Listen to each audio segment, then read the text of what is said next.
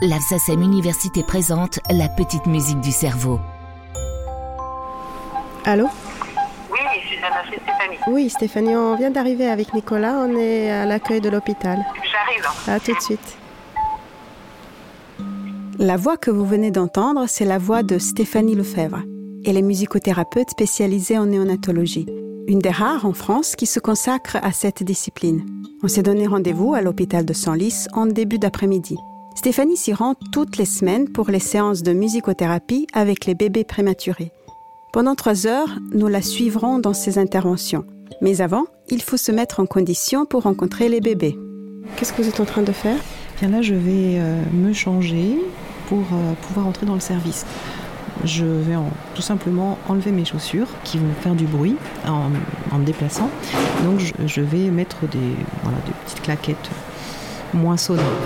Et puis une blouse, une surblouse de protection aussi. Et nous, on va s'équiper en conséquence. C'est parti. On va se laver les mains. On se lave les mains avant d'enfiler la blouse. Vous pensez pas de bijoux? Je dois effectivement enlever euh, les bijoux au niveau des mains, donc bague, bracelet et montre. Parce que euh, lorsque je suis en contact avec les enfants, il n'est absolument pas recommandé d'avoir euh, des bijoux au, au niveau des mains, des poignets. Et c'est pareil pour le vernis à ongles. Il est proscrit euh, en service de néonatologie. C'est parti, Nicolas, on va se laver les mains Stéphanie travaille avec les bébés prématurés depuis plus de dix ans. Mais la musicothérapie en néonatologie est encore très peu répandue en France. Par manque de budget dédié, les interventions restent ponctuelles et limitées, alors que les besoins sont considérables. Heureusement, la recherche s'y intéresse de plus en plus. Il y a quelques mois, une équipe de chercheurs suisses a démontré que si les bébés nés avant le terme sont accompagnés par la musique, ils rattrapent le retard dans la connectivité de différentes régions cérébrales par rapport aux bébés nés à terme. Mais d'abord, il faut faire face à un environnement auquel leur cerveau n'a pas eu le temps de se préparer. Les bébés qui sont nés prématurés doivent faire face à deux challenges. La privation de son, c'est-à-dire tous les sons maternels, les sons intra-utérins, les sons endogènes, la voix de la mère qui perçoivent euh, euh, et qui participent à la maturation du, du cerveau. L'autre challenge, c'est de faire face à des sons qui ne sont pas forcément adaptés à son système auditif, à sa maturation auditive, des sons imprédictibles, des sons trop aigus, en l'occurrence ceux des alarmes, des scopes, etc. Et euh, ces stimulations peuvent avoir des conséquences sur euh, son devenir, notamment au niveau de ses apprentissages, l'acquisition euh, du langage. Donc il est supposé que participer à rétablir un environnement sonore le plus naturel soit-il, avec des sons adaptés en termes de fréquence, de volume sonore, participe au développement de ce bébé, participe aussi à lui procurer des expériences agréables, rassurantes, alors qu'il est dans un environnement euh, très technique, très technicisé, très médicalisé. La journée de Stéphanie commence avec un détour par la salle des infirmières, où se tient la réunion avec le médecin de service. On passe la porte et on rentre aux soins intensifs néonatologie. Alors on va faire connaissance avec les équipes. Alors, je suis Sylvie Franco, puricultrice, et je travaille en néonat depuis janvier 2002. Voilà. Et j'ai eu une formation sur la hum, musicothérapie. Donc vous êtes une convaincue Oui. Pourquoi Sur le terrain, j'ai pu voir des effets. Euh, Qu'est-ce qu'on voit On voit, on peut voir un apaisement des enfants, euh, un- une attention euh, portée euh, vers la musique, vers le, le son. Enfin, Qu'est-ce que vous êtes en train de faire là? Je suis en train de noter les noms, les prénoms des enfants qui sont accueillis dans le service et qui sont soit accueillis en réanimation néonatale, soit en soins intensifs ou néonatologie. Donc ce sont les trois niveaux de soins. Je vais recueillir les informations euh, auprès des infirmières, des, des puricultrices pour m'assurer qu'il n'y a pas de contre-indication d'aller voir les enfants. Et puis ensuite, effectivement, je vais faire le tour des chambres et me présenter aux parents, euh, les informer de ma présence dans le service, de ma pratique, de ses objectifs, de son déroulement. Et puis, euh, je vais euh, ensuite favoriser le suivi de ces enfants et de ses parents au fil de la maturité des enfants, de, leur croissance, pour voir et observer vraiment une évolution et puis vraiment tisser un lien une alliance thérapeutique avec les parents. Combien d'enfants vous pouvez aller voir cet après-midi? Dans une après-midi, je suis dans le service pendant trois heures, je vais voir quatre ou cinq enfants. Ça va dépendre de euh, de la durée des séances, de l'état de veille sommeil des enfants, la présence des parents, donc l'échange que je vais pouvoir avoir avec eux euh, à la fin des séances. Euh, Adrien, alors c'est un tout petit Adrien. Adrien, il est à J6 plus 6, mais il y a un gros retard de croissance, il pèse 900 grammes. Ah oui. il est à 990 aujourd'hui. Et Gianni Et Gianni, lui, il est à J7 aujourd'hui, un 32 plus 3. Voilà, tous ces enfants dont je t'ai parlé, ils sont tous sous aide respiratoire. Donc beaucoup avec un bruit de fond. Plus de 50 000 bébés naissent prématurément en France chaque année, dont 15 avant 7 mois et demi de gestation. Aujourd'hui, la médecine peut les accompagner jusqu'à l'autonomie en bonnes conditions, mais une naissance prématurée reste un traumatisme. La première étape dans la journée de Stéphanie sera la réanimation néonatologique qui accueillit les grands prématurés. Certains n'ont que 28 semaines in utero et ne pèsent pas plus de 800 grammes. Pour vous donner une idée, la taille d'un pied d'un bébé si petit ne dépasse pas la taille d'un pouce. Même si le protocole est très strict au niveau du bruit, le service est tout sauf silencieux. Entre le bruit des machines et les soins souvent désagréables, un bébé prématuré est exposé à un niveau de stress important. En 10 jours au service de réanimation, un prématuré peut être exposé à 300 soins désagréables, nous dit Stéphanie. Nous la retrouvons devant une première chambre, juste avant la première intervention. Donc vous pouvez déjà introduire la musicothérapie à partir de la première étape Oui, euh, jusqu'à présent, j'ai eu l'occasion de travailler avec des enfants à un terme de 28 semaines.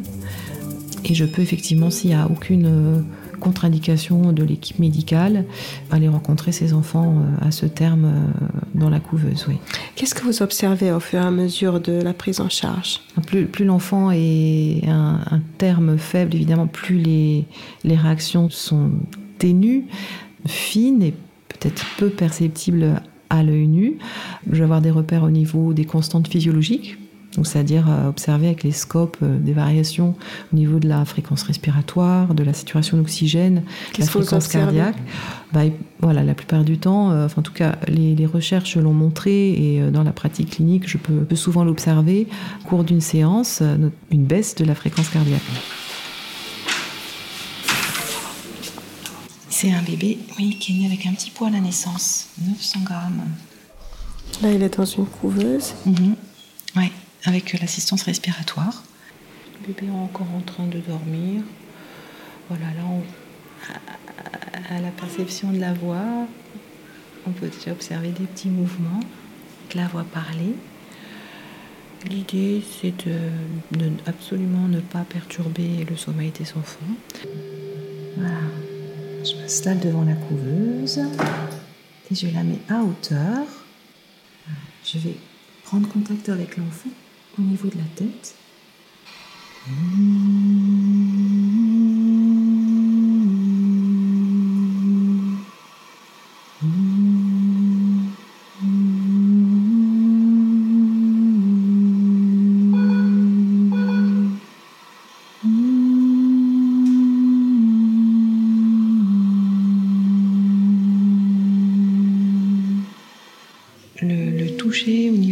Tête avec la paume de la main bien, bien déployée permet d'avoir le maximum de contact avec le bébé. Euh, bah, ça permet que les vibrations de la voix passent à travers la main, que le bébé puisse les percevoir aussi de cette manière, donc euh, de façon tactile. Ça lui donne aussi une contenance, c'est-à-dire que le bébé Nutiro sent les limites en fait, de la barrière. Euh, abdominale, dont il est privé quand il est, euh, il est prématuré. C'est pour ça qu'on les dispose dans des petits cocons. Et donc ce toucher voilà, rétablit un petit peu cette contenance. Et puis, euh, ça me permet aussi d'appréhender le rythme particulier de l'enfant, son rythme cardio-respiratoire, ses réactions, une détente euh, au niveau de son tonus, au niveau musculaire. Et puis, la voix chantée, C'est vraiment très simple. Ce sont des, des hummings, donc euh, des sons bouche fermée, sachant que l'enfant est en train de dormir, de sorte de ne pas ajouter trop de scansions. Voilà, les mots, les consonnes qui vont apporter plus de souffle et euh, plus de variation. Ce que nous explique Stéphanie, c'est que la stimulation sonore peut être à double tranchant chez les bébés prématurés, dont le cerveau est encore immature. Trop agressive, elle peut être responsable des troubles neuropsychologiques plus tard. Adaptée à la sensibilité sensorielle, elle peut participer à la maturation du cerveau en stimulant les connexions neuronales. Apaiser un grand prématuré, c'est d'abord agir au niveau physiologique, réguler sa respiration et son rythme cardiaque, limiter sa dépense calorique pour optimiser sa croissance. Les chercheurs ont remarqué que la musique provoque chez les bébés le réflexe de succion, ce qui est très important pour les prématurés qui ont beaucoup de mal à s'alimenter. Et l'utilisation de la technique de humming pour les bébés prématurés n'est pas le fruit du hasard. Et bien sûr, la voix que le bébé préfère, c'est celle de ses parents. Et voilà pourquoi. La voix humaine et euh, en priorité la voix maternelle et la voix paternelle va être celle qui va être la plus rassurante pour l'enfant parce que la voix maternelle est la voix à laquelle le bébé est le plus exposé de façon très très précoce. Il va l'apercevoir très tôt par le toucher, d'abord par la vibration, puisque euh, le bébé d'abord développe son système somesthésique, tactile, et il va percevoir la voix de sa mère par les vibrations produites quand la mère euh, parle, et puis il va l'apercevoir aussi par le mouvement donc euh, ça, c'est son système vestibulaire aussi qui apparaît de façon très précoce avant le système auditif. Il va percevoir la voix de sa maman par les mouvements qu'elle fait à l'inspiration, expiration, les mouvements euh, des muscles abdominaux, les mouvements du diaphragme, et il va identifier en fait qu'il y a production de la voix de la mère. Et puis un troisième moyen pour le bébé de, avant que son système euh, auditif soit conçu, de, de percevoir la voix, c'est le système circadien, donc les alternances de veille-sommeil, c'est-à-dire la nuit eh bien, euh, c'est plus calme. Donc trois façons d'appréhender la voix de sa maman avant même que le système auditif soit en place.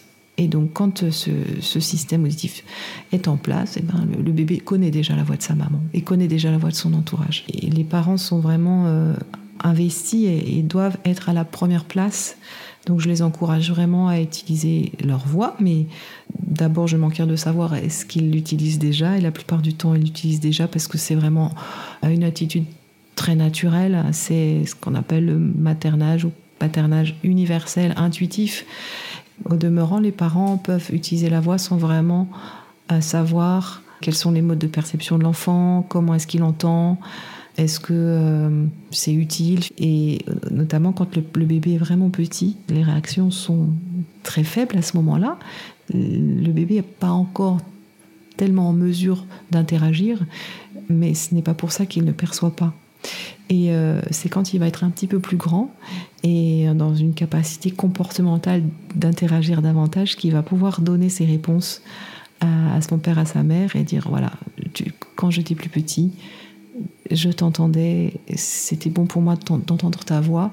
Et maintenant que je suis un peu plus grand et que je, peux te le dire, eh bien, je te le dis avec euh, mes mots à moi, savoir des mouvements des, doigts, des mouvements des paupières, des expressions du visage, des petits sourires. Donc, l'idée, c'est de d'encourager euh, les parents dans cette confiance que le bébé a besoin de, la présence vocale et euh, que c'est une présence très importante et très rassurante pour eux. Stéphanie continue son intervention dans l'unité kangourou, où les bébés prématurés finissent leur séjour avant de rentrer chez eux.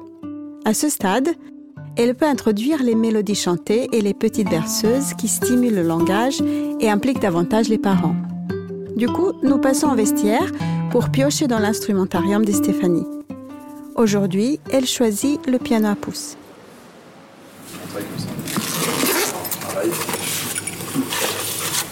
En train de déballer des instruments Oui, alors j'ai mes petits instruments, donc la Senza, qui est un petit euh, piano à pouce à lamelle métallique, qui fait un son très doux.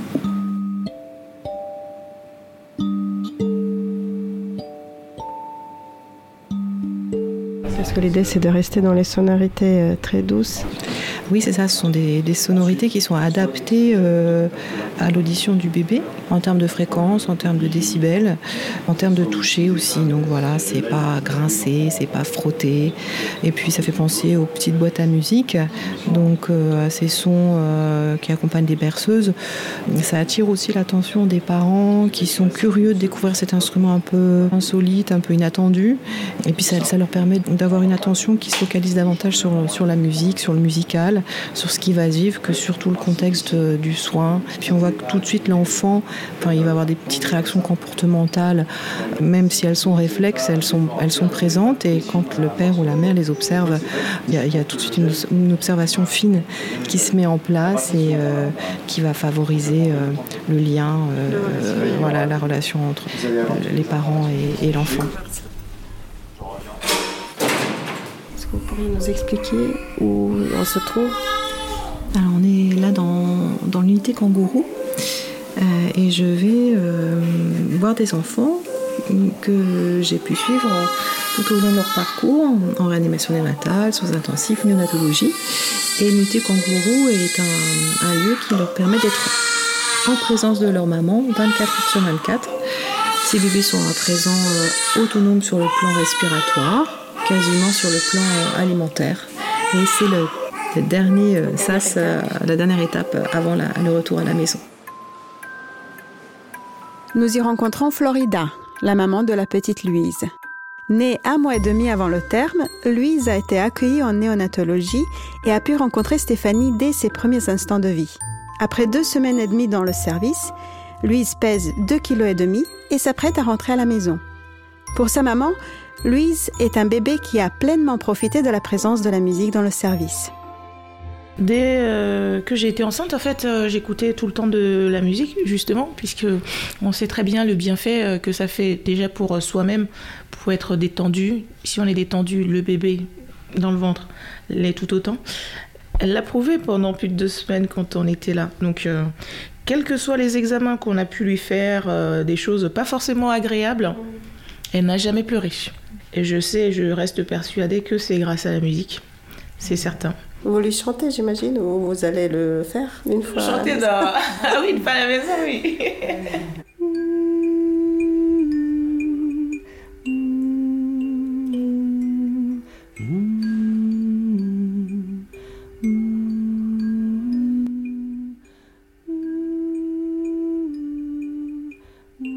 C'était La petite musique du cerveau, un podcast de la SACEM Université.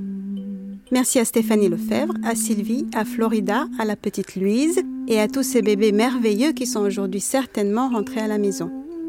Merci à Studio Time pour la réalisation. Notre série s'arrête là. Merci d'avoir été avec nous. À bientôt.